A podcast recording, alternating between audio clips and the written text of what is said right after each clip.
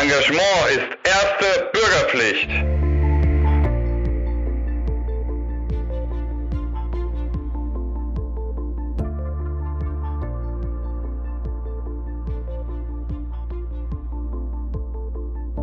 Herzlich willkommen zu Erste Bürgerpflicht. Das ist der Podcast der Operation Heuss zur Verteidigung der liberalen Demokratie. Und ja, wir sind zurück aus einer Pause. Ähm, ganz ehrlich, wir haben einfach auch mal ein bisschen Abstand gebraucht. Äh, es waren harte zwei Jahre, ich glaube nicht nur für uns. Und Benjamin und ich haben gesagt, wir machen jetzt mal ein bisschen Pause, äh, konzentrieren uns auf andere Sachen. Benjamin ist auch heute nicht dabei, der bastelt an einem anderen Projekt. Das wird dann irgendwann auch in den nächsten Wochen und Monaten noch ähm, zu sehen sein.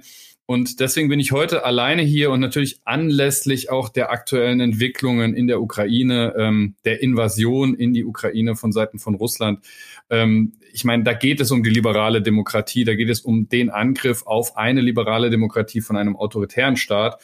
Und darüber wollen wir natürlich sprechen. Und ähm, ich habe einen guten alten Freund äh, eingeladen, ähm, mit dem man über das Thema, glaube ich, so gut sprechen kann wie mit kaum jemand anderem, ähm, der nämlich auf der einen Seite äh, viel Kenntnisse und Erfahrungen ähm, mitbringt aus Russland. Wir wollen nämlich über die russische Gesellschaft und ähm, wie das dort alles wahrgenommen wird, sprechen, was da so in den letzten Jahren passiert ist. Und der auf der anderen Seite einfach auch ähm, ja das Herz für die ähm, Völker in Osteuropa äh, hat, das schlägt. Du bist ein Russophiler, Julius. Ähm, mit Sicherheit Äußerst. sind wir beide, glaube ich. Äußerst russophil, absolut. Äußerst russophil, genau. Also äh, ein Russland-Freund, aber auch ein Baltenfreund. Deine Familie stammt aus dem Baltikum ähm, und äh, gleichzeitig aber natürlich auch ein Freund der, der liberalen, freiheitlichen Ukraine. Ähm, und äh, du warst, äh, ne, also erstmal dein Namen, Julius Freitag Loringhofen, du warst äh, acht Jahre von 2012 bis 2020 Leiter des Büros der Friedrich-Naumann-Stiftung der Liberalen in Moskau. Ähm, du erkennst also die ganzen Protagonisten von vor Ort und hast eben auch die Entwicklungen mitbekommen und leitest inzwischen das Büro in ähm, Jerusalem, also äh, letztendlich für Israel und die palästinensischen Gebiete. Du hast dich auch seitdem du gewechselt bist eigentlich zu Russland überhaupt nicht mehr groß geäußert. Ähm, und tust es heute. Und dafür sind wir dir dankbar. Und ich glaube, äh, was wir machen, äh, ist einfach auch ein sehr, sehr persönliches Gespräch hier zu führen, wenn das in Ordnung ist für dich. Ja, ich habe mich einfach lange nicht geäußert zu Russland, weil ich eine ganz tolle Nachfolgerin habe mit der Ute Kochlowski-Kajaya, die sehr Russland erfahren ist. Und man will ja nicht seinen ähm, praktisch von seinem Vorgänger reingefunkt kriegen. Und ich dachte auch für mich war es psychologisch wichtig, dass ich praktisch meine, meine Trauer, dass ich das geliebte Russland und das geliebte äh, Moskau verlassen musste, ähm, auch irgendwie einen ein Schlussstrich ziehen musste ein bisschen. Aber im Moment kocht natürlich alles wieder hoch und ich glaube, meine, meine, meine Trauer ist langsam verarbeitet. Ähm, ich hoffe, dass ich in baldigen Zeiten mal wieder da ins Land kam. Aber ich bin vor allem wieder ganz viel in Kontakt mit russischen Freunden und mit ukrainischen Freunden diese Tage. Ähm, und ähm, da äh, praktisch, das lässt einen nicht los, selbst wenn man sich mal verabschiedet hat. Man, man muss auch sagen, Julius, äh, wir haben da auch eine gemeinsame Geschichte. Äh, tatsächlich, ich bin ja auch ähm, in den letzten Jahren ein paar Mal in Russland gewesen. Ähm, wir haben uns dort auch dann tatsächlich irgendwie erst richtig kennengelernt. Äh, ich durfte bei dir wohnen. Ähm, und ich war dann auch noch mal mit dir zusammen auch auf Lesereise in Russland. Wir sind durch Russland gereist, äh, waren da in verschiedenen Städten auch ähm, weit weg von, äh, von Moskau. Ähm, und ähm, insofern haben wir da viel erlebt. Und ich muss sagen, äh, es ist tatsächlich für mich äh, ganz interessant gewesen, weil ich bin nach Moskau das erste Mal oder nach Russland das erste Mal gefahren, ähm, wollte da einen Sprachkurs machen, ähm, natürlich aber auch auf die Politik schauen, äh, mit der Hypothese, ich schaue mir das mal an und guck mir mal an, ob es denn wirklich so schlimm ist, ähm, was die Bürgerrechtssituation, den Autokratismus, all diese Fragen angeht, wie in den deutschen Medien geschrieben ist, wo, wird. Und ich habe dir damals gesagt, dass wenn du diese Sprachkurs machst, dass du dann unbedingt bei uns in Moskau wohnen das musst, stimmt, ja. damit wir die Dinge gemeinsam äh, äh, praktisch erkundigen genau. können. und, es, und ja. es, man muss sagen, ich bin wirklich also mit dieser Hypothese hingekommen, äh, die eben auch gespeist war von so diesen, ich sag mal, von Krone Schmalz bis Schröder, dass man es auch anders sehen kann. ähm, und, ja. äh, und dass es irgendwie Westpropaganda ist oder was auch immer. Ich habe das jetzt nicht so eins zu eins übernommen, aber ich war zumindest kritisch. So, und dann bin ich nach Moskau gekommen und als ich weggefahren bin das erste Mal und auch das zweite Mal wieder, ähm, muss ich sagen, war meine, meine, äh, war ich desillusioniert. Also ähm, so toll ich das Land und die Menschen fand, ähm, muss ich sagen, es hat sich als viel, viel schlimmer herausgestellt, als es in den westlichen Medien, in den deutschen Medien dargestellt wurde. Und dann hatten wir auch, also wir werden jetzt gleich über das sprechen, was wir gemeinsam in Russland erlebt haben, was du da erlebt hast. Aber ich hatte dann auch mit dir zusammen mal eine Veranstaltung gemacht in, in Lüneburg für die Norman Stiftung. Da hatten wir über Deutschland, Russland und die Balten gesprochen, Freunde, Partner oder Feinde. Und das Interessante war, da kam dann tatsächlich auch jemand von Russia Today, also RT Deutsch, extra nach Lüneburg. Ähm, und das war auch wieder so ein Aha-Erlebnis, ähm, weil man sagen muss, äh, du hast einen sehr, sehr differenzierten Vortrag gehalten. Da können wir gleich auch nochmal drauf eingehen, ähm, wo man eben klar gesehen hat, das ist überhaupt kein Russland-Bashing. Und dann meldete sich irgendwann jemand mit einem starken russischen Akzent und ähm, hat äh, ja so getan, als ob er ein interessierter, kritischer Bürger wäre und hat äh, dann wirklich auch kritisch nachgefragt und auch äh, manches in Frage ge gezogen, was du da gesagt hast, ähm, ohne das irgendwie zu belegen. Ähm, und dann äh, kanntest du den aber und das war eben eine, ein Reporter von RT Deutsch, der sich eben auch nicht als Pressevertreter gezeigt hat, sondern der wirklich versucht hat, diese Veranstaltung zu manipulieren und danach einen absurden Artikel geschrieben hat, einen absurden Artikel, wo ich wirklich sagen muss, als ich den gelesen habe, der ist auch immer noch online, habe ich mich da, also ich war mir nur sicher, dass der über unsere Veranstaltung geschrieben hat, weil er den Titel der Veranstaltung genannt hat. Sonst hätte ich es nicht geglaubt. Also so eine ja, Propaganda ja, habe ich, hab ich persönlich vorher noch nicht erlebt gehabt.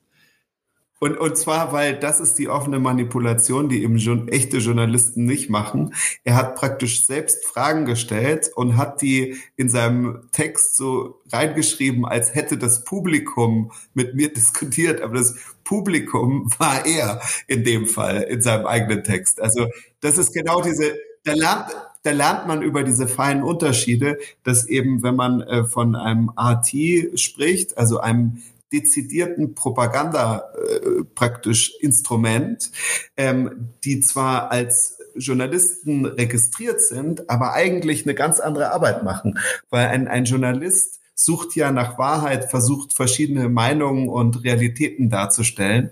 Und dann hat man aber auf der anderen Seite, der überhaupt nichts sucht, sondern der schon seine Geschichte im Grunde vorher geschrieben hat, ja. während er zur Veranstaltung kommt und selbst ja, die Geschichte ja. schafft, indem er die Fragen aufbringt, die für ihn wichtig sind. Und das ist das Unheimliche dran, dass viele Menschen dann sagen, äh, wenn man RT auf der einen Seite hört und dann einen Journalisten aus Deutschland auf der anderen, dass die Wahrheit dazwischen wäre. Und das ist natürlich nicht so. Was nicht heißt, dass jeder deutsche Journalist immer alles genau richtig macht, aber es geht eben darum, ähm, dass, dass das eben wirklich, also wenn man das erlebt hat, wenn man dabei war und danach den Artikel liest, ähm, das ist vorsätzliche Verdrehung, ähm, das ist böswillig und das war eben auch schon der Versuch, die Veranstaltung selbst zu manipulieren. Ähm, ziemlich krass eigentlich. Wenn wir da einmal drauf gucken, ähm, weil du hast damals eben auch einen Vortrag gehalten, da war auch ähm, eine Präsentation dabei. Äh, und äh, da ist eine, ein Chart, was dann auch da zu finden ist, da geht es um Interpretationen der Außenpolitik Putins. Ähm, und da hast du ganz ja. unterschiedliche äh, Möglichkeiten. Du hast acht verschiedene damals ähm, aufgezählt. Ich äh, will die nur ganz kurz einmal aufzählen, ähm, auch für unsere äh, Hörerinnen und Hörer, weil ja nicht jeder das dann jetzt auch vor Augen hat. Ähm, da war erstens die realistische Interpretation, Sicherheitslogik von Brzezinski, hast gesagt. Ähm, dann wäre die revisionistische, also die, das, der Traum der Herstellung alter Größe, ähm, da mit Blick auf Krim und Ukraine hast du damals schon genannt. Also wir reden hier über eine Veranstaltung von 2017, glaube ich. Ähm, dann äh, maschistisch, also macho-mäßig, ähm, weil wir es können, hast du es überschrieben, auch mit Blick auf Krim und die Ukraine. Dann viertens Größenwahn, endlose Expansion. Ähm, fünftens konservativ, das ist ja so die Lesart, die dann irgendwie gerne mal von, von rechten Kräften in Deutschland gemacht wird, Einsatz für konservative Werte. Ähm, sechstens dann zynisch, ähm, Angst vor der Demokratie, äh, in Klammern auch damals schon Ukraine hast du hingeschrieben. Siebtens Spiegelung des Westens äh, oder achtens innenpolitisch motiviert, ähm, Außenpolitik nur als Ablenkung. Ähm, so, jetzt ist die Frage, von diesen acht Punkten, die du damals grundsätzlich für Möglichkeiten hast, du hast sie nicht gleich äh, gewichtet, aber du hast gesagt, das sind alles Deutungsmuster, die man sich vorstellen kann. Ähm, jetzt die Frage, was davon ist denn ähm, heute noch übrig, nachdem wir jetzt gestern, wir nehmen das hier am Freitag auf, ähm, den Einmarsch der Russen und in die Ukraine und zwar eben nicht nur in den Donbass, sondern in die gesamte Ukraine erlebt haben? Ja, also es ist natürlich auch weiterhin eine Mischung drin. Der Putin ist schon facettenreich auf eine gewisse Weise, aber der Haupttreiber vermutlich wird relativ deutlich, das hast du, lieber Christoph, auch sehr schön in einem Artikel geschrieben, ähm, ist der Haupttreiber ist ziemlich sicher der, der, der innenpolitische, also der eigene Machterhalt, weil die ähm, es gibt es gibt für revisionistische und für Größenwahn Expansionsziele gibt es viele andere Ziele, die man äh, praktisch mit sehr viel weniger Waffengewalt und mit sehr viel weniger Widerstand ähm, praktisch äh, zurück ins Reich holen könnte. Da ist also sowas wie von, also sowas wie jetzt Kasachstan gerade oder also die die Republiken Armenien, die Republiken die sowieso genau. Russland zugeneigt sind, ähm, wo es eigentlich so Herrscher gibt von Putins Gnaden, die die würden sich vielleicht auch gar nicht unbedingt wehren teilweise, ne? Ab, absolut. Und, und deswegen ist praktisch diese äh, Bedrohung einer ähm, de, sich demokratisch, äh, demokratischer oder immer mehr zu einer Demokratie entwickelnden ähm, äh, Ukraine ähm, ist natürlich die größte Bedrohungslage für einen immer undemokratischeren, immer, immer autoritäreren Macht Apparat unter Wladimir Putin. Und es ist natürlich auch ein bisschen Realismus dabei. Ja, also Putin hat nie äh, ist immer auch Opportunist, der, der, der schaut sich die äh, an, was praktisch, was geht und was nicht geht, der rechnet sehr kalkülhaft, äh, welche Machtmittel er wann einsetzen kann. Und er hat offensichtlich ähm, auch die Schwäche des Westens erkannt, dass wir im Grunde ähm, erst einmal einem russischen Einmarsch in der Ukraine nichts Großes entgegenzusetzen haben. Er hat sich damit ja schon mal bei der Krim-Annexion zumindest teilweise verkalkuliert, weil er dann überrascht wurde mit dem Sanktionspaket, was auch Angela Merkel mitverhandelt hat. Und ich bin jetzt sehr gespannt, ähm, äh, ob der Westen daraus gelernt hat, eben auch äh, praktisch, äh, sagen wir mal, die Schmerzen für ähm, Krieg und, und Völkerrechtsbruch ähm, irgendwie höher zu setzen. Mhm. Und da ist es wahrscheinlich auch am wichtigsten, die Eliten zu erreichen in Russland, dass nicht die äh, wieder die normale Bevölkerung äh, praktisch ausbaden muss, die, die Sanktionen, sondern dass man versucht, genau in die Führungskreise ähm, reinzuwirken. Aber ich wollte noch mal zu etwas sagen, was du vorhin gesagt hast, weil du hast ja gesagt, dass ähm, du auch nach Russland gekommen bist und, und diese Frage gestellt hast, äh, äh, inwiefern sind wir schuld und, und, und ich finde, das ist eigentlich richtig, ja, dass man als, dass man mit einer Empathie in so ein Land kommt und dass man überhaupt mit einer Empathie und Offenheit kommt. Und das Interessante ist, ich hatte das auch am Anfang dass ich praktisch mir die Frage gestellt hat, ist vielleicht die Entwicklung Putins auch, äh, hat es was mit uns zu tun? Haben wir nicht ihm genug äh, Angebote gemacht oder dergleichen. Und haben mir aber ziemlich schnell meine russischen Freunde mich runtergeholt. Die haben gesagt, und das ist, finde ich, ein bis heute sehr einschlägiges Argument. Die haben zu mir gesagt, ihr Deutschen, haltet euch mal nicht für so größenwahnsinnig, dass alles, was auf der Welt passiert, von euch abhängt. Wenn da ein kleptokratischer äh, ehemaliger Geheimdienstoffizier mit einer Bande von Kriminellen die Macht über den Kreml übernimmt, dann hat das schon auch eigene Dynamiken, die nicht allein mit euch zu tun haben. Und das ist eben das andere, was auch immer deutlicher wurde in der Zeit, die ich in Russland war, dass es halt fundamentale andere Weltauffassungen gibt von, von eben auch einem revisionistischen Wladimir Putin, der nicht anerkennt, dass die Länder in, in seiner direkten Nachbarschaft, Russlands direkter Nachbarschaft, ein eigenständige Länder sind, die Selbstbestimmung genießen und selbst über ihr Leben entscheiden dürfen. Mhm. Während es in unserer DNA als liberale Demokraten ist, dass wir ähm, daran glauben, dass es ein Selbstbestimmungsrecht gibt, dass es ähm, eine dass es ein Recht zur Freiheit auch äh, für den Einzelnen immer gibt und dass deswegen die, die Vorstellung, dass man mit äh, Russland Claims absteckt und sagt, das sind eure Vasallen und das sind unsere, vollkommen unvorstellbar mhm. ist. Was du gerade beschrieben hast, die Gespräche mit deinen Freunden und damit sind wir jetzt eben auch so ein bisschen in den, in den Russland-internen Dynamiken. Das will ich heute hier so ein bisschen in den Fokus stellen, weil wir können auch ähm, die tagesaktuellen Themen auch aufgrund der Nachrichtenlage und was da jetzt an Sanktionen geschnürt wird und nicht und warum das so ist und so. Das möchte ich gar nicht jetzt hier in aller Tiefe bewerten, aber ähm, du hast ja eben auch den Umbau der russischen Gesellschaft ähm, vor Ort mitbekommen. Du hast jetzt gerade beschrieben, äh, was deine Freunde zu dir gesagt haben. Und ähm, das hört sich jetzt so an, als ob man da so offen immer drüber reden konnte, aber faktisch reden wir hier dann schon über Leute, die mutig waren, ähm, und die wahrscheinlich auch äh, politisch aktiv teilweise waren, weil was ich in Russland ganz viel erlebt habe, auch mit dir zusammen, war, dass es eine ganz große Stille gibt, sobald es um Politik geht, ähm, zumindest äh, solange man nicht ganz sicher sein kann, dass das nicht in irgendeiner Art und Weise nach draußen getragen wird. Ich erinnere mich an eine Geschichte, da waren wir zusammen auf einer Party, ähm, da waren, waren wir in einem Club irgendwie in Moskau ähm, und äh, sind dann irgendwie so, wie das früher so war, als Clubs noch offen hatten und echte Menschen sich treffen konnten ohne Masken und so.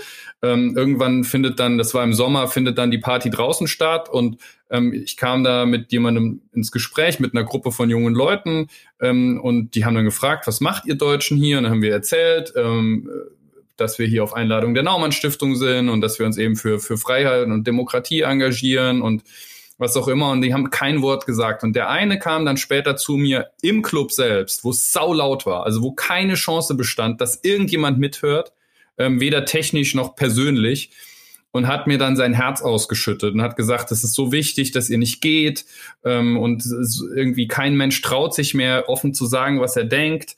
Ähm, man muss halt überall mit Konsequenzen rechnen, aber es gibt viele junge Menschen, ähm, vor allem junge Menschen, die, die sich nach Freiheit sehnen und er hofft nur, dass unsere Arbeit da eben auch weitergemacht werden kann und dass wir eben die liberalen Russen, die freiheitsliebenden jungen Russen nicht vergessen, weil natürlich im die, das ja. Dominante immer das Russlandbild ist, dass dann eben natürlich ein Herrscher prägt. Das ist ja überall auf der Welt so und man vergisst dann gerne, natürlich. dass auch in Syrien oder in äh, weiß ich nicht, äh, in, in, äh, im Gaddafi-Libyen oder wo auch immer es autoritär wird, dass es da halt ganz viele Menschen gibt, die natürlich diesen Freiheitsglauben und diese Freiheitssehnsucht haben. Absolut. Und, und übrigens, da, da bringst du das Ganze auch wieder zu der Diskussion zurück, warum Wladimir Putin Krieg führt. Ähm, hat damit ganz eng zu tun, weil wir müssen uns erinnern, das war genau äh, kurz bevor ich offiziell die, die Leitung des Büros in Moskau übernommen habe, im Jahr 2012, also im Jahr 2011, gab es Massendemonstrationen in Moskau. Und da war Putin und die ganzen Herrschenden waren entsetzt, weil da war die wohlhabende Mittelklasse plötzlich auf der Straße. Da waren praktisch normale Leute aus normalen Jobs, keine Berufsoppositionellen und die sind gegen Korruption und gegen eben gestohlene Wahlen auf die Straße gegangen. Und dieses Entsetzen hat seit 2012 zu unglaublich drastischen Maßnahmen geführt, die ähm, alle Freiheiten und die Betätigung von NGOs und von äh, Oppositionsparteien und von Menschen, die Demonstrationen organisieren wollen und so dramatisch eingestellt hat und von Medien natürlich Pressefreiheit massiv eingeschränkt. Und zwar, weil plötzlich klar war, dass es einen großen Teil der Bevölkerung gibt, die unzufrieden sind und wenn es freie Wahlen geben würden, ihn eben auch abwählen könnten. Und das musste mit aller Gewalt unterdrückt werden die Zustimmungsraten für Putin waren weiter im Keller und dann kam die Annexion der Krim und plötzlich gab es eine Welle von Hurra-Patriotismus, weil aus verschiedenen Gründen viele Russen ähm, praktisch die, die, die äh, infiziert von der von der Euphorie der imperialen Stärke ähm, äh, praktisch äh, äh das befürwortet haben. Und ähm, da war die Gruppe der Oppositionellen, war sicher in der Innenstadt von Moskau, Petersburg, Nizhny Novgorod und ähm, anderen Großstädten immer noch relativ groß, aber da waren große Teile der Bevölkerung plötzlich hinter Putin.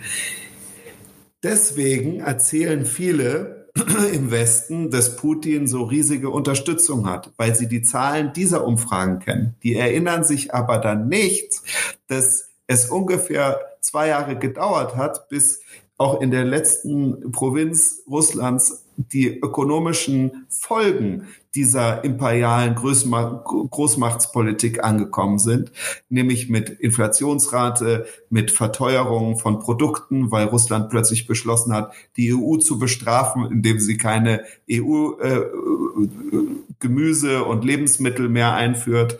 Ähm, und dass genau diese Verteuerung dann dazu geführt hat, dass plötzlich Putins Zustimmungsraten kontinuierlich tiefer gesunken sind in Keller. Ich erinnere mich an die Zahlen schon 2016 war das so, dass glaube ich nur noch 30 Prozent in Umfragen, in denen in einem autoritärer werdenden Staat äh, nur noch 30 Prozent der Menschen gesagt haben, dass sie ähm, wirklich äh, äh Putin für eine, einen, einen großartigen Politiker halten. Wenn man sie gefragt hat, ob sie für oder gegen den Präsidenten ist, sind, was schon fast mit der Pistole auf der Brust äh, äh, praktisch gefragt wird und man sich nie sicher sein kann, ob der vom Umfrageinstitut nicht auch für den repressiven Staat arbeitet, waren das dann immerhin noch 50 Prozent. Aber man hat gemerkt, dass es schon Mehrheiten, vermutlich Mehrheiten gab, die das System ablehnen. Mhm. Und das hat dazu geführt, dass das System immer, immer repressiver geworden ist und ähm, inzwischen ähm, gegen jeden kleinen Theaterregisseur, der was äh, Schwieriges aufführt, gegen Zeitungsartikel, die stören, gegen freie äh, äh, Nichtregierungsorganisationen überall im Land mit aller Vehemenz vorgeht, wie zuletzt, wie wir das mitbekommen haben, auf Memorial, die, die tolle Aufarbeitung der Stalinzeit äh, machen und den Totalitarismus aufarbeiten, die in der Gorbatschow-Zeit, selbst in der Sowjetunion, äh, freier arbeiten konnten, als sie es heute mhm. tun können. Also eine, eine, eine unglaubliche Angst, die ähm, durchaus dadurch gespeist ist, dass die Zustimmung zurückgegangen ist. Mhm.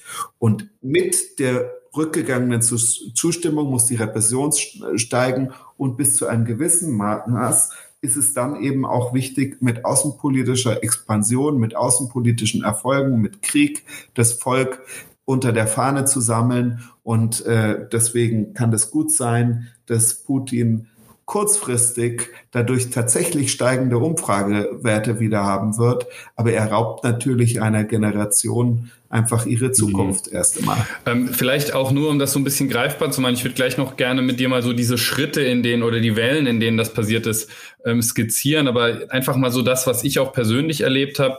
Ich weiß noch, dass ich, ähm, bevor ich dann äh, das zweite Mal nach Russland gekommen bin, hatte ich schon ein skurriles Erlebnis. Da hatte ich nämlich Probleme, ein Visum zu bekommen. Ähm, das hat ewig lang ist das nicht ausgestellt worden. Und dann hatte ich eine Veranstaltung in Berlin, ähm, wo ich als Experte war, aber da ging es überhaupt nicht um Russland, da ging es um die Geschwister Scholl. Ja, also wirklich nichts, was mit Russland zu tun hat. Und dann ähm, habe ich äh, danach äh, bin ich angesprochen worden von einem äh, jungen Mann mit relativ starkem russischen Akzent, der plötzlich angefangen hat, mich aus dem Nichts über meine Sicht auf Putin und äh, Russland und sowas auszufragen. Ähm, und äh, in Berlin, wir reden über Berlin, wir reden nicht über Moskau. Und ähm, irgendwann habe ich dann gefragt, wie er denn jetzt darauf kommt, weil wir waren ja da, also ich habe überhaupt keinen Bezug zu Russland hergestellt, auch in meinen Ausführungen. Wir haben über, über die Geschwister Scholl geredet, über Historie. Und dann irgendwann sagte er es, ja, er ist russischer Diplomat. Ja, okay. Und er wusste aber, der wusste aber ganz offensichtlich, dass ich plane, wieder nach Russland äh, zu fahren. Und ähm, dann habe ich ihm auch gesagt, ja, da gibt es ja gerade komischerweise Probleme mit meinem Visum. Und dann hat er ähm, gesagt, ja, er kümmert sich darum. Und dann war dann auch ganz interessant. Ich habe danach dann immer wieder SMS von ihm bekommen, immer von einer anderen Nummer. Ähm, aber da, da ging es eben schon auch drum, so dieses, du bist im Blick hatte ich das Gefühl. Und das Visum, das ja. Visum kam dann auch immerhin 24 Stunden vor Abflug, kam dann irgendwann das Visum auch. Ähm, so, das war so eine Geschichte. Und dann weiß ich noch, dann waren wir zusammen, das war ja dann rund um die Fußball-WM, ähm, waren wir zusammen bei einer, bei einer Ausstellung, Julius, ähm, die die Naumann Stiftung auch mit organisiert hatte, wo sich die Leute kritisch mit diesem Park, der unten äh, am Fluss direkt neben dem Kreml entstanden ist, auseinandergesetzt ja. haben, der auf den ersten Blick Park Sariadi. Park Sariadi, genau, der auf den ersten Blick total nett ist, wenn man da jetzt so hinkommt. ähm, aber der eben auch so eine besondere autoritäre Entstehungsgeschichte hat. Ähm, und äh, ja. da haben sich Künstler dann kritisch mit diesem Park auseinandergesetzt und auch teilweise schon ganz schön mutig. Also da gab es dann Fliesen mit Teilen von Putins Gesicht, über die man laufen konnte und so. Das war schon ziemlich brutal. Ähm, also wo man sagt, ja. wow, das ist Mut.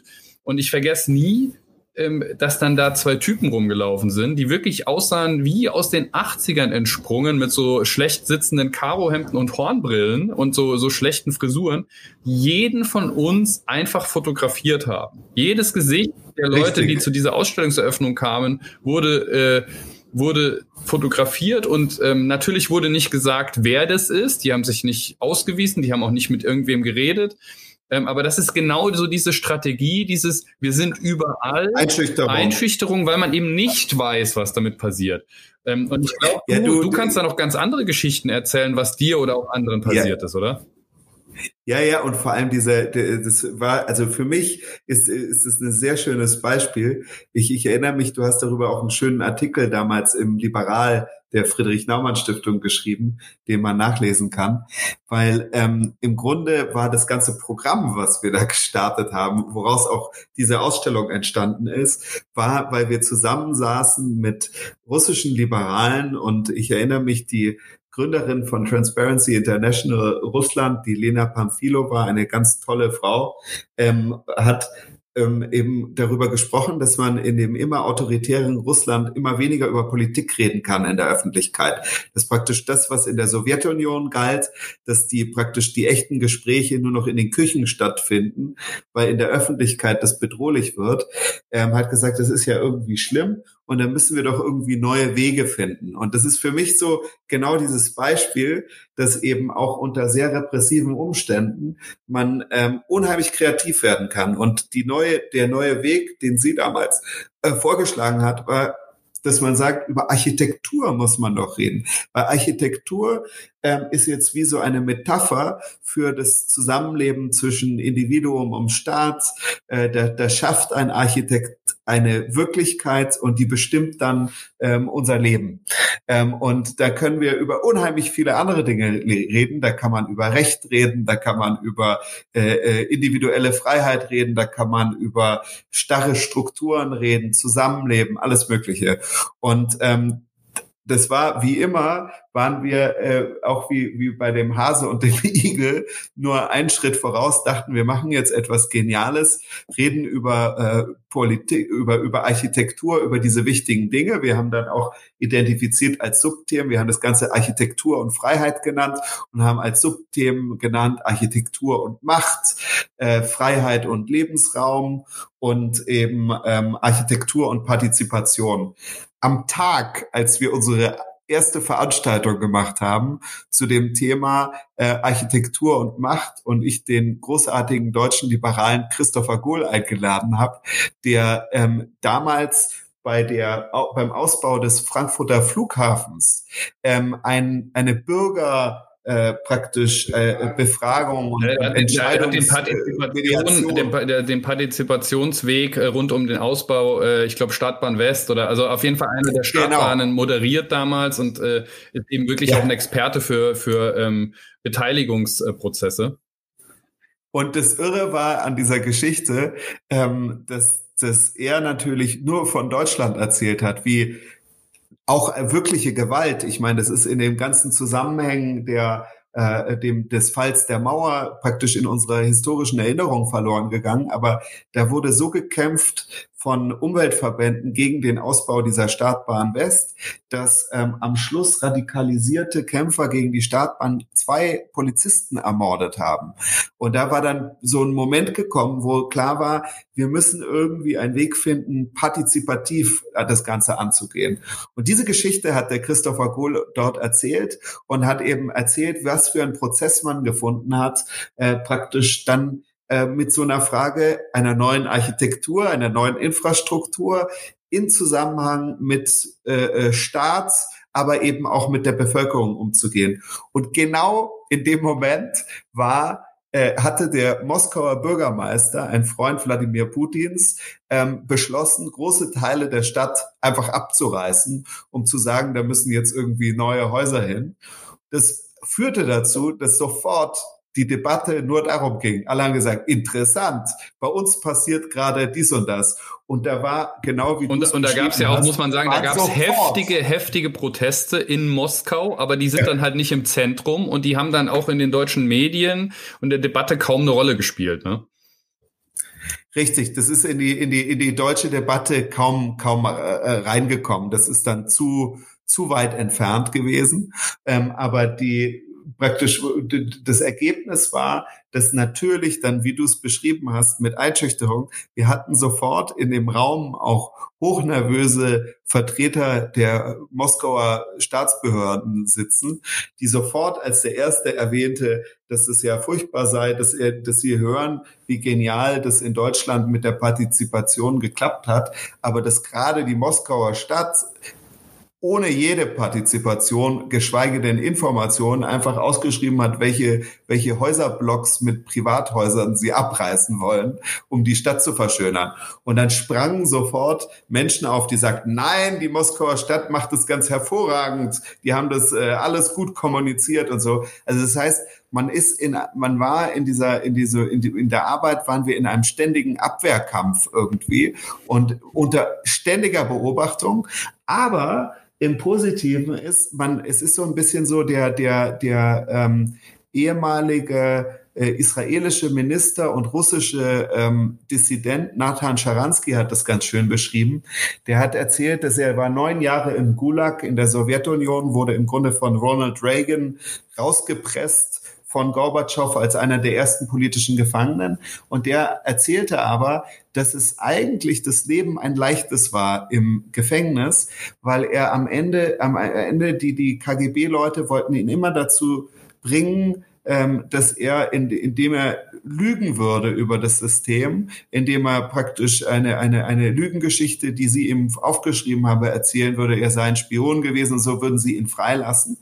Ähm, und er wusste, er braucht eigentlich nur die Wahrheit sagen und er fühlt sich dann frei und die ganzen Mauern können ihm eigentlich nichts anhaben. Und das ist etwas, was ähm, natürlich äh, noch viel milder eigentlich im praktisch die ganze Arbeit für mich in, mhm. in, in, in Russland geprägt hat. Das war nämlich das Gefühl hat, ich, du bist plötzlich nicht von Opportunisten umgeben. Ja, heute in Deutschland äh, äh, gegen den Klimawandel zu demonstrieren ist was Leichtes. Ja, du, du kannst als 18-Jähriger dich hinstellen und an einen Baum ketten.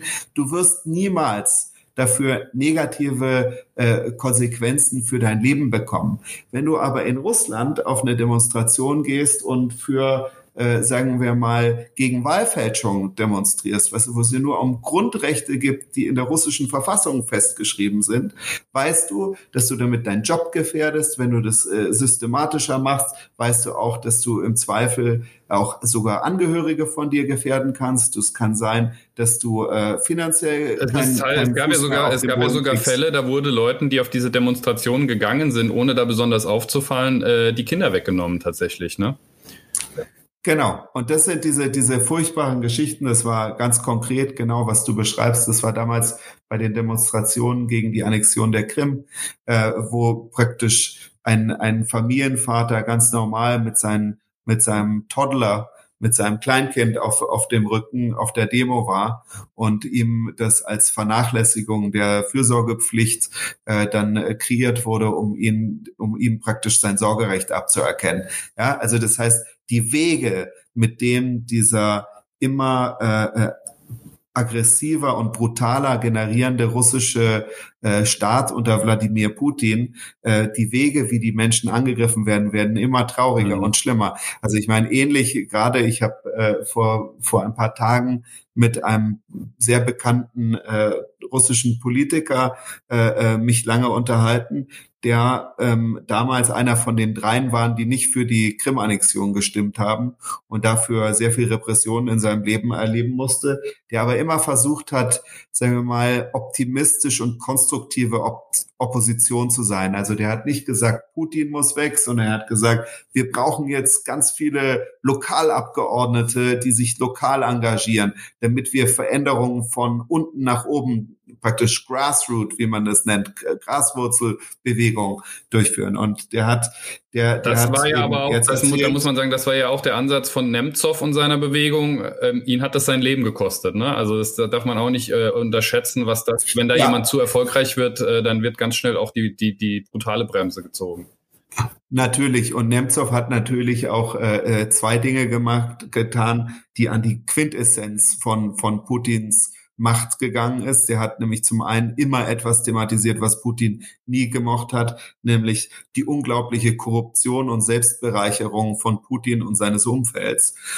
Das ist nämlich praktisch das, das viel gehütete Verhalten, Geheimnis. Was inzwischen dann Nawalny macht, den haben sie jetzt versucht umzubringen, aber das hat nicht geklappt. Jetzt ist er dafür halt für 100.000 Jahre ins Gefängnis gesteckt. Ne? Genauso ist es. Und, und, und Nemtsov hat das zum einen thematisiert und genauso wie äh, äh, Nawalny umgebracht werden sollte, wie äh, unser Freund Wladimir Karamosa, der genau dieses Thema auch auf internationaler Ebene sehr stark ver vertritt, auch zweimal vergiftet wurde mit dem Ziel, ihn umzubringen und nur wie ein Wunder zweimal überlebt hat. Ähm, ähnlich wie, wie Nawalny, wie durch ein Wunder, kann man, kann man nur sagen, äh, wo, hat eben Nemtsov das thematisiert. Das ist eins der schlimmsten Themen für, für Putin, weil nämlich, wenn man sich selbst als äh, praktisch historischer Herrscher eines Reiches generieren will, dann passt es natürlich nicht zusammen, dass man den, eigene, eigene, den eigenen Staat von oben bis unten bestiehlt. Und das zweite Thema, und das ist eben, war das auch das sehr ernste, und das wird jetzt auch wieder sehr ernst bei dem Krieg gegen die Ukraine, ist, Nemtsov hat sich massiv gegen die Annexion der Krim und gegen Krieg in der Ukraine, den ja Russland schon 2014 unter Putin äh, geführt hat, um die Krim zu erobern und auch Krieg eben russische Truppen Krieg in den Donbass und in, in, getragen haben, dass genau dieses Thema thematisiert wurde. Und ähm, kurz, kurz nach seinen äh, Berichten darüber wurde eben Boris Nemtsov äh, umgebracht.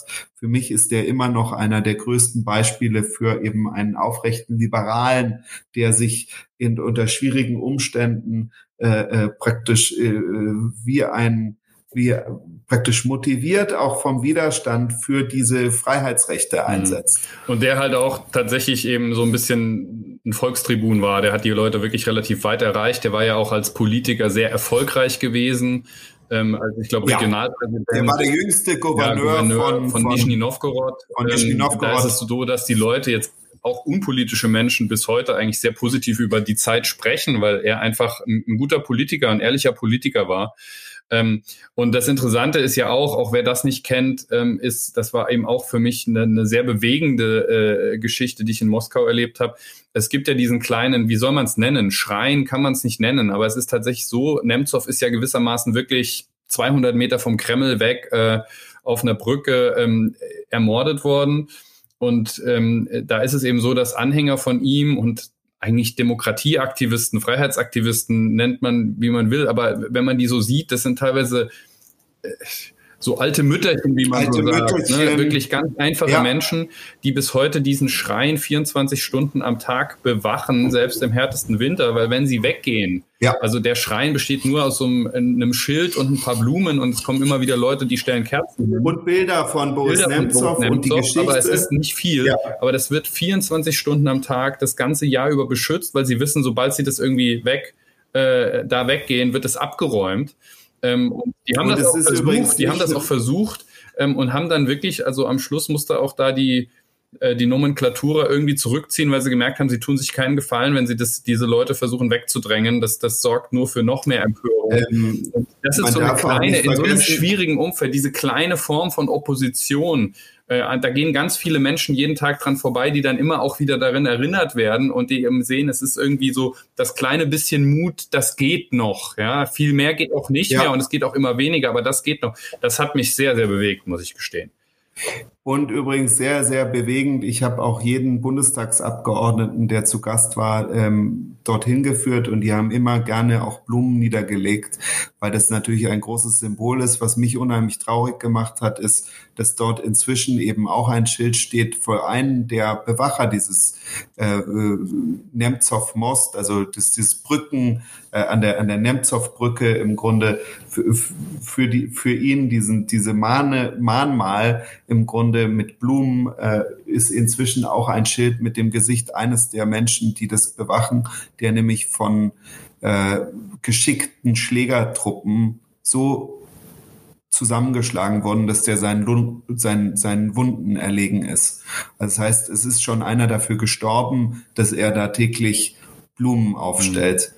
Das ähm, wusste ich jetzt tatsächlich auch nicht, aber das ist, äh, ja. es passt aber, es passt aber, muss man sagen, einfach zu dem, ähm, ich meine, auch die Leute, die du mir da teilweise vorgestellt hast, oppositionelle, NGO-Aktivisten, feine Menschen, ganz normale Menschen eigentlich. Ähm, äh, auch ja. äh, Presseleute. Also das war damals schon so, wenn man mit den Leuten von Vedemosti beispielsweise gesprochen hat. Ich glaube, die gibt's inzwischen in der Form gar nicht mehr, oder? Doch, doch, gibt's noch, aber das ist unter Kontrolle gebracht Ja, genau, es hat jemand gekauft und jetzt zu so einem kremlnahen ins äh, Ding gemacht, glaube ich, ne? Aber das war halt noch. Ja, aber meine hier übrigens, man, man darf das nicht unterschätzen. Es ist wirklich so, dass mit praktisch vor allem durch den Kauf und durch direkten Druck aus dem Kreml systematisch Medien kaputt gemacht wurden. Und es gibt die letzten Medien, die es praktisch frei als, als mit einer gewissen Reichweite gibt, aber die am Ende auch keine Zeitungen mehr auf der Straße verkaufen, sondern vor allem übers Internet entweder senden oder, oder berichten. Ähm, die müssen inzwischen sind alle zu ausländischen Agenten erklärt worden. Also im Grunde was, was kritisches. Aber man darf nicht unterschätzen, dass auch in den, sagen wir mal, vom Kreml übernommenen Zeitungen also so einem Vedomosti, dass da immer noch gute Journalisten sitzen, dass auch in den, selbst in den Kreml-Medienapparat, zu dem RT gehört, gibt es auch echte Journalisten, die im Grunde gute Arbeit tun. Und das merkt man dann genau an solchen Momenten wie jetzt, wenn plötzlich Putin beschließt, Krieg in die Ukraine zu tragen, dass plötzlich Journalisten aus dem Kreml-Pool, das heißt, das sind die, die praktisch privilegiert mit Putin um die Welt reisen dürfen, wenn er äh, praktisch äh, auf, auf Reisen geht und die Zugang haben, wenn äh, Wladimir Putin Gäste empfängt, ähm, dass da Journalisten äh, sich gerade ganz deutlich gegen den Krieg aufgestellt haben. Also man, das ist, das darf man nie vergessen in autoritären Staaten. Es gibt die offensichtlichen Dissidenten und es gibt die, also praktisch die, die, die ganz offen mit einem hohen Risiko für ihr eigenes Leben im Grunde ähm, echte Opposition in der Öffentlichkeit wagen. Und dann gibt es die echten Befürworter des Systems, die das wirklich ernst meinen. Das ist natürlich in so einem korrupten System wie Putins System sehr viel schwieriger moralisch zu begründen als in der Sowjetunion. Die Sowjetunion war zwar ein böser totalitärer Staat, aber die meinten, dass sie moralisch im Recht sind, weil sie praktisch äh, den Marx gut gelesen haben und den Lenin. Während im Putin-System ähm, natürlich viel mehr Menschen sind, die mehr in, aus Zwängen in diesem System ist. Es gibt keinen echten Glauben, den sie vertreten. Da gibt's nur so, so ein Sammelsurium an Dingen. Und dann gibt's aber natürlich ähm, eine Mehrheit der Bevölkerung, die in eine Art Doppelsprech, wie das früher genannt wurde, in der Sowjetunion verfallen sind, die in der Öffentlichkeit praktisch entweder nichts sagen, äh, wie im heutigen Russland. In der Sowjetunion musste man dann auch noch laut sagen, dass man Lenin ganz toll findet. Und, und in, in, im heutigen Russland kommt das mehr und mehr und gerade vielleicht, wenn Krieg geführt wird, aber normalerweise sagen die nichts. Aber wenn sie in der Küche sind, sagen sie doch was. Und wenn eine Schlüsselsituation kommt, die wirklich ihr Leben verändert, wie jetzt dieser, dieser unglaubliche Schock, dass Putin in das Nachbarland, in das Bruderland Ukraine äh, äh, Mord und Totschlag durch, ein, durch einen Krieg bringt, äh, dass über diesen Schock dann eben doch auch immer mehr Leute äh, äh, unerwartet aus den Reihen treten der selbst der Regierungsorgane und sagen, mhm. also jetzt reicht's. Ich meine, das ist ja auch, man muss, man muss sich das ja auch vorstellen, die, die Verbindungen zwischen Russland und der Ukraine, die sind ja auch auch auf der ganz persönlichen Ebene extrem vielfältig. Ne? Also es, es gibt ja ganz viele Absolut. Familien, wo ein Opa Ukrainer äh, ist oder andersrum in der Ukraine, wo, wo ähm, russische ähm, Familienmitglieder sind. Ähm, ich habe jetzt auch äh, auf Twitter Leute gesehen, die erzählt haben, dass jetzt aus der Familie die einen bei den Russen und die anderen bei den Ukrainern einberufen wurden und jetzt gegeneinander kämpfen sollen, was natürlich an Absurdität nicht zu überbieten ist. Ähm, und äh, da, da ist eben auch eine große gemeinsame Geschichte, ähm, der gemeinsame Kampf gegen den Faschismus. Die beiden Länder sind wahrscheinlich diejenigen, also die Ukraine und die Russen, die am meisten Blutzoll gezahlt haben, auch im Kampf gegen die Nazis, ähm, die eigentlich auch da gemeinsames Gedenken haben und jetzt plötzlich gegeneinander stehen sollen, ohne dass das ideologisch irgendwie begründbar wäre. Außer halt, wenn man lügt. Ja. Also das ist ja einfach diese Lügen. Naja, Putin ähm, hat es aufgebaut über die Zeit. Ich meine, als er die Krim-Annexion äh, äh, vorbereitet hat, da wurde damals auch ein Lügengebilde gebildet, dass es angeblich ein Genozid gegen Russischsprachige gebe. Übrigens die gleiche Geschichte, die heute wiederverwendet wird. Ähm, und äh, was vollkommen absurd ist, weil die, die Bevölkerung von Kiew immer noch großteilig Russisch spricht. Also das, diese, diese Sprache ist nie äh, ernsthaft in Frage gestellt worden. Ähm, aber dass dann natürlich, äh, als dann die Krim annektiert war und der Krieg in den Donbass getragen war, ähm, wurde immer, hat Putin immer noch davon ge gesprochen, dass es ein Brudervolk ist, aber hat so leicht vorwurfsvoll Brudervolk auch gesagt, so äh, die, die sich von uns Bruder, wegbewegen. Der Bruder, abtrünnige ne? Brudervolk. Ne? Ja. Und im, in, in der letzten Zeit hat Putin angefangen, plötzlich zu sagen, dass die Ukrainer überhaupt kein eigenes Volk seien, sondern dass die Ukrainer nur ein Teil des russischen Volkes seien, genauso wie die Belarussen und dass die im Grunde nur Teile der gleichen Nation seien und dass die sich überhaupt nicht erdreisten können, ähm, außerhalb äh, äh, Russlands äh, praktisch ein eigenes Leben zu führen. Und das ist also ja, der, der, der hat Putin jetzt, selbst das Narrativ verändert. Genau, und damit sind wir jetzt, lieber Julius, weil wir, wir äh, haben schon äh, ein bisschen was auf der Uhr ähm, und ich will noch auf einen wichtigen Punkt kommen. Also das ist ja letztendlich etwas, ähm, wir wissen ja, ist noch nicht lange her, da sind die Belarusen auf die Straße gegangen und sind niedergeknüppelt worden und ähm, faktisch hat sich Lukaschenko auch noch enger an Putin gekettet, um seine Macht zu erhalten. Ähm, aber wir wissen spätestens seit diesen Bildern, dass es eben äh, die Belarusen auch nicht Lukaschenko sind und äh, diese Position vertreten. Ähm, und genauso sind äh, die, äh, die Russen auch nicht Putin. Ich glaube, das ist ein ganz wichtiger Punkt, der uns beiden, glaube ich, auch wichtig ist. Ähm, natürlich gibt es Leute, die diesen Krieg befürworten. Ich habe das auch gerade jetzt hier in Deutschland wieder mitbekommen. Ähm, ich habe ja selber russische Familie. Ähm, da ist es jetzt nicht so der große Fall, aber ich kriege das so ein bisschen im Umfeld mit, dass es da tatsächlich Leute gibt, die wünschen sich, äh, und das ist auch nicht ganz neu, dass Putin am liebsten bis Berlin oder bis hierher durchmarschiert. Ja. Ähm, aber es gibt ja. eben auch die Menschen, hoffentlich, äh, hoffentlich widersprichst du mir da jetzt nicht, ähm, die damit gar nichts zu tun haben. Und es gibt schon auch noch Leute, ähm, mit denen man vielleicht irgendwann mal in Russland wieder aufbauen kann, wenn hoffentlich vielleicht Putin auch mal Geschichte ist, die auch mit unseren Werten was anfangen können, mit denen wir sprechen können. Christoph, oder? Christoph, das ist der Punkt. Ich meine, was du, was du sagst, absolut wahr. Man darf da nicht äh, äh, pauschalisieren auf die Russen. Man darf niemals übrigens autoritäre Herrscher mit ihren Völkern verwechseln. Ja, ähm, der, der, das Interessante, man weiß natürlich, dass äh, praktisch, wenn Krieg, wenn ein Land Krieg führt, dass es unheimlich leicht ist, zu mobilisieren und die Propaganda unheimlich leicht, die ganze Situation so zu drehen, dass es eigentlich ein Abwehrkampf ist. Ich habe das auch gehört von Freunden aus Russland, dass sie entsetzt sind, dass Bekannte von ihnen äh, plötzlich sagen, ja, äh, äh, Putin verteidigt äh, äh, Russland gerade, ja. Also die, die, die, die, die, die, diesem Narrativ, was im russischen Staatsfernsehen erzählt wird, dass es äh, dass angeblich ein, ein nationalsozialistisches Regime in Kiew wäre, beim jüdischen Präsidenten Zelensky, ähm, ist natürlich schon unglaublich absurd. Ähm, und dass die praktisch äh, das zum Anlass nehmen.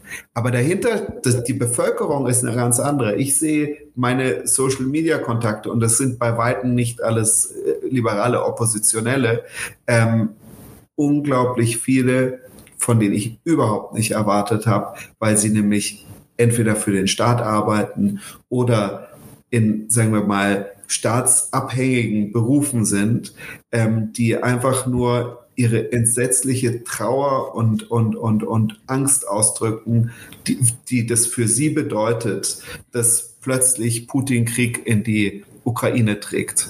Also das heißt, ich sehe in der Blase meiner Bekanntschaften, und die sind, habe ich wirklich mir immer Mühe gegeben, dass ich nicht in einer Bubble bin, ähm, sondern dass ich praktisch viele, dass ich viel in den Regionen Russlands unterwegs bin und dass ich eben immer auch Kontakte zu außerhalb der reinen liberalen Zirkel halte. Und ich, ich, ich staune ähm, äh, praktisch, wie deutlich das Urteil da mhm. ausfällt. Dann staunen, trotzdem, dann staunen wir an der Stelle, trotzdem. staunen wir zusammen. Also das ist auch schön zu hören. Ähm, aber ja, äh, ja du, du hast leider jetzt noch, äh, du hast schon angesetzt, noch Wasser in den Wein zu gießen.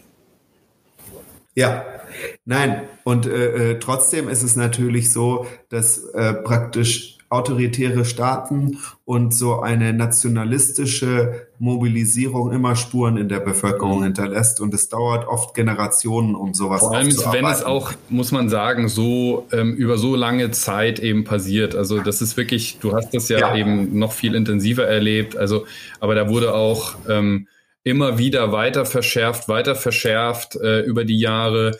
Ähm, teilweise wurden auch Olympia und äh, die Fußball-WM genutzt, um nach außen hin ein schönes Bild zu zelebrieren und gleichzeitig hat man Gesetze, Gesetzesverschärfungen durchgesetzt, die, die man jetzt auch sieht, dass sie tatsächlich sich negativ auf, äh, auf die Bevölkerung auswirken. Auch dieses Gesetz zur äh, zum Verbot homosexueller Propaganda und solche Geschichten. Das ist alles auch im Windschatten von solchen Großereignissen, wo man sich irgendwie auch als weltoffen dargestellt hat, ähm, ist das alles passiert. Also das ist schon ähm, etwas, was natürlich nicht spurlos an den Menschen vorübergeht, weil sie einfach auch weniger Möglichkeit haben, sich zu, zu informieren. Ne? Das ist keine Frage. Ja, also ich meine, man sieht es aber natürlich trotzdem deutlich, wie praktisch der Konsum von klassischen Medien abnimmt. Das kennen wir auch aus Deutschland. Ähm, und das dann plötzlich äh, äh Videoblogger, ähm, äh, die, eine viel größere Wirkung entfalten als in Deutschland, weil nämlich in, während das in Deutschland meistens irgendwelches Beauty-Tipps und äh, irgendwie Lifestyle-Geschichten äh, sind, die so YouTuber ähm, verbreiten, gibt's halt ganz tolle politische Kommentatoren, die auch von Millionen von Menschen angeschaut werden auf mhm. YouTube und die sich, die, die, die, die praktisch echte journalistische Arbeit teilweise auch mhm. machen. Also das heißt, ähm, man darf das nicht unterschätzen. Es gibt immer noch eine unglaublich breite ähm, praktisch Zivilgesellschaft in Russland, die unglaublich unterdrückt und repressiert wird, weil eben Putin Angst um seine Macht hat, weil eben die Mehrheitsverhältnisse offensichtlich nicht mehr so sind, dass er sich seiner Macht sicher sein kann. Ja, also man, man weiß ja immer, Repression erfolgt ja letzten Endes aus Angst. Ja, das ist ja nicht, das, das, das machen die ja nicht, weil sie gerne Leute quälen, sondern das machen sie vor allem, weil sie Angst um ihre eigene Haut haben. Eine, das heißt jetzt leider ja. aber nicht, dass sich das morgen alles ändern nee, das, kann. Das, das, das weil, ist natürlich klar. Weil also. der Unterdrückungsapparat ist zu mächtig. Mhm. Und deswegen habe ich glaube ich, dass am ehesten aus einer Palastrevolution, dass irgendwann äh, Oligarchen oder äh, Umfeld von Putin sagen, wenn er so viel Menschen in Leid durch Krieg stürzt und äh, praktisch äh, alle russischen Staatsvertreter zu Parias in der Welt macht und man plötzlich keine Visa mehr kriegt und seinen Immobilienbesitz beschlagnahmt kriegt in anderen Ländern, dann fangen die schon an zu fragen, ist das wirklich der, der, der beste Mann an mhm. diesem Ort? Hoffen wir es. Ich meine, das ist tatsächlich der Punkt, wo wir nur hoffen können, also gerade wir auch.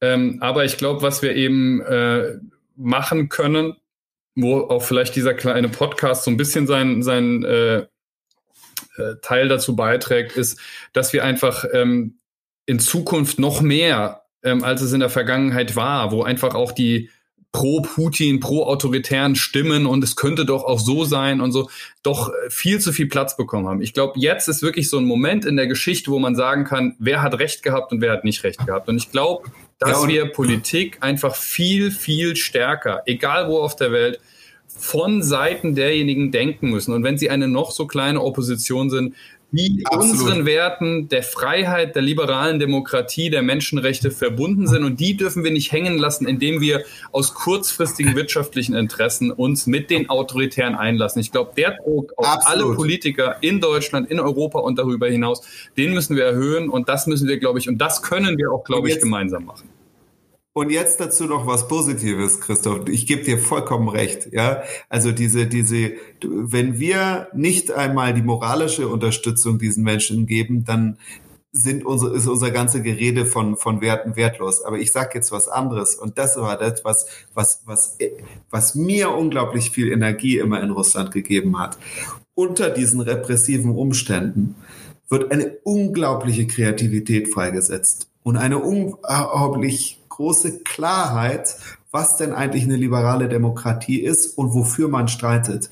Und ich glaube, dass wir in Deutschland unglaublich viel von russischen, ukrainischen, polnischen, ungarischen Liberalen lernen können, weil die kennen die praktisch den echten Unterdrückungsstaat besser, die haben viel größere Klarheit darüber, was wofür man streitet. Und die haben viel größere Kreativität, wie praktisch Diamanten unter dem unglaublichen Druck der Jahrhunderte, ja, ja Millionen Jahren im Grunde, haben die eine unglaublich tolle Ideen und Projekte entwickelt. Also ich sage nur ein Beispiel, was, was, was, was ich, was natürlich in einer schrecklichen Situation ist, aber ähm, Partner von uns in St. Petersburg haben unter dem Anbetracht dessen, dass immer mehr Leute ähm, praktisch damit konfrontiert wurden, dass sie von der Polizei plötzlich verhaftet werden können, haben eine App entwickelt, in der man spielerisch seine Grundrechte kennenlernt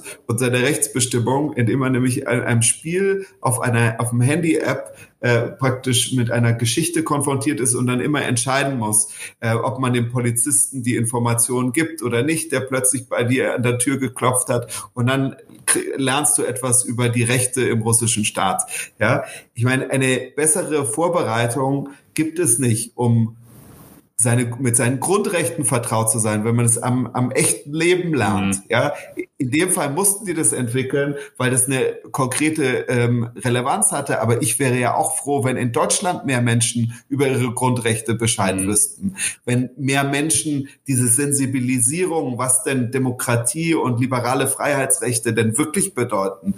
Ja, und diese, diese Klarheit, das habe mhm. ich sehr, habe ich unheimlich geliebt, äh, weil, weil man ist ja manchmal verstört, wenn heutzutage die irren QAnon und Querdenker und Masken- äh, oder Corona-Leugner plötzlich von Freiheit, den, den, Begriff Freiheit in den Mund nehmen und all ihren Unsinn dürfen sie jeden Tag in Deutschland verbreiten.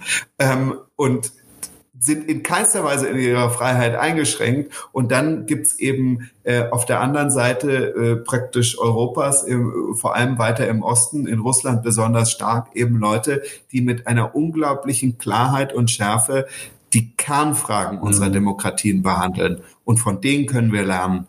Weil ernsthaft, auch unsere Demokratie ist nicht ein Gegebenes.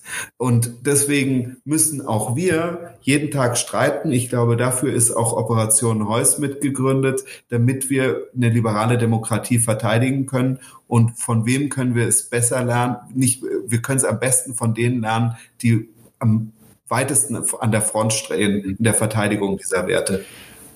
Ein wunderbares Schlusswort. Julius Freitag-Loringhofen, ähm, lange Zeit Büroleiter der Friedrich-Naumann-Stiftung in Moskau, inzwischen äh, in Israel und den palästinensischen Gebieten unterwegs.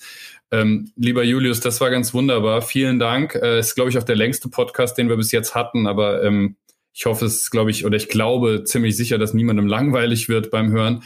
Ähm, in diesen Tagen wird natürlich sowieso niemandem langweilig. Ähm, wir hoffen einfach und ähm, engagieren uns und das ist ja letztendlich auch das, Julius, wenn du unsere, unseren Podcast immer gehört hast, äh, dann hast du bestimmt, wer hat das nicht, ja, dann weißt du auch, was Klar. wir am Schluss immer gemeinsam versuchen zu sagen und nie synchron hinbekommen. Engagement ist erste Bürgerpflicht. Bürgerpflicht. Sehr gut. Fast synchron mit Benjamin. Wir, wir kriegen es irgendwie immer nicht so hin, aber wir üben weiter und deswegen müssen wir auch weiter Podcast machen. Ich danke dir für deine Zeit. Ich danke allen, äh, die dabei waren. Wie gesagt, verzeiht uns, dass wir jetzt mal ein bisschen weniger gesendet haben. Ähm, wir machen das Ganze ehrenamtlich. Ähm, das ist unsere Freizeit und äh, wir haben einfach auch ein bisschen Luft gebraucht. Wir werden in Zukunft ähm, weitermachen äh, mit diesem und auch anderen äh, Dingen, die wir gerade entwickeln. Und ähm, genau, folgt uns auf den Social Media Kanälen, insbesondere auf Twitter und ähm, vor allem vergesst die Freiheitskämpfer, die Freiheitsfreunde auf der ganzen Welt nicht.